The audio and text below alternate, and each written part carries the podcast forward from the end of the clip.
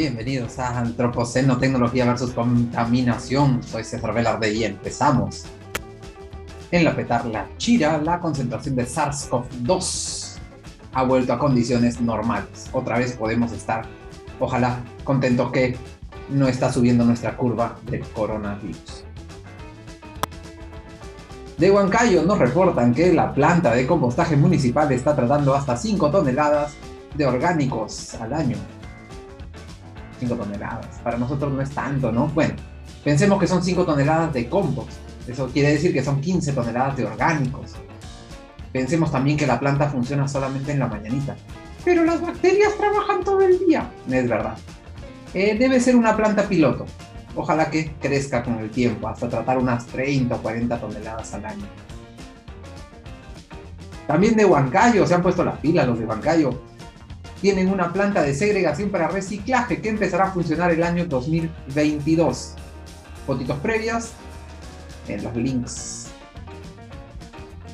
Pasco se dio unos terrenos para la futura construcción de un relleno sanitario.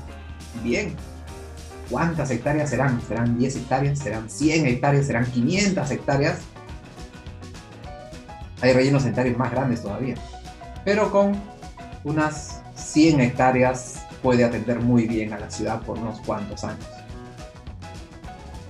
En Moquegua, noticias malas, han detectado contaminación por microorganismos en el agua potable de la ciudad. La Defensoría del Pueblo se va a poner las pilas para mirar de dónde está llegando esta contaminación. Una medición en el río Rima nos dice que hay menos metales. Menos metales que el año pasado en esta misma época. Puede ser por un fenómeno climático o podría ser que los contaminantes que lanzan sus vertidos industriales al río, principalmente aguas contaminadas con plomos, hierros, óxidos, disolventes y demás, lo estén haciendo menos. Ojalá. También han encontrado, otra de las malas noticias, ¿no? En el río Tambopata y en el río Madre de Dios, contaminación por vertidos de desagües. Es decir, las empresas que deberían estar limpiando las aguas residuales de la ciudad simplemente las han canalizado y las han lanzado a los ríos.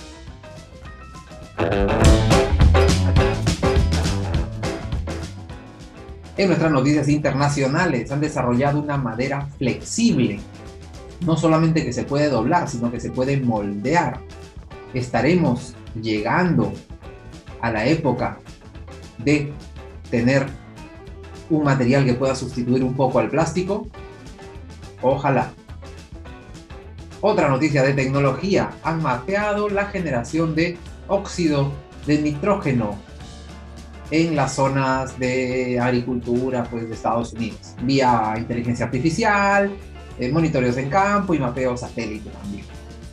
Y se han dado con la sorpresa de que hay ciertos puntos que están generando mucha contaminación de este tipo.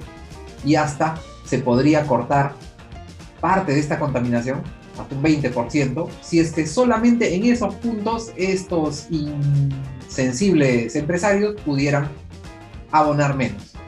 Recuerden que todo este tipo de contaminación de las grandes hectáreas de agricultura se genera por la aplicación de fertilizantes. Entonces, si en esa zona pones menos fertilizantes, porque esa zona está metabolizando los fertilizantes, hay un tipo de suelo, bacteria especial que está generando más gases, podríamos tener menos contaminación al aire y suelo contaminado con exceso de fertilizantes.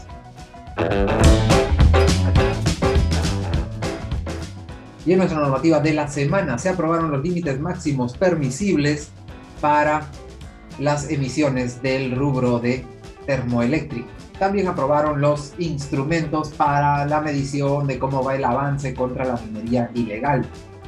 Como actividad la minería ilegal no nos molesta mucho, pero sí nos molesta un montón porque son una gran fuente de contaminación a los ríos por tremendas cantidades de mercurio. Si no vean todas las zonas degradadas, mejor me calmo. Después voy a gastar mucho en, el pabellón.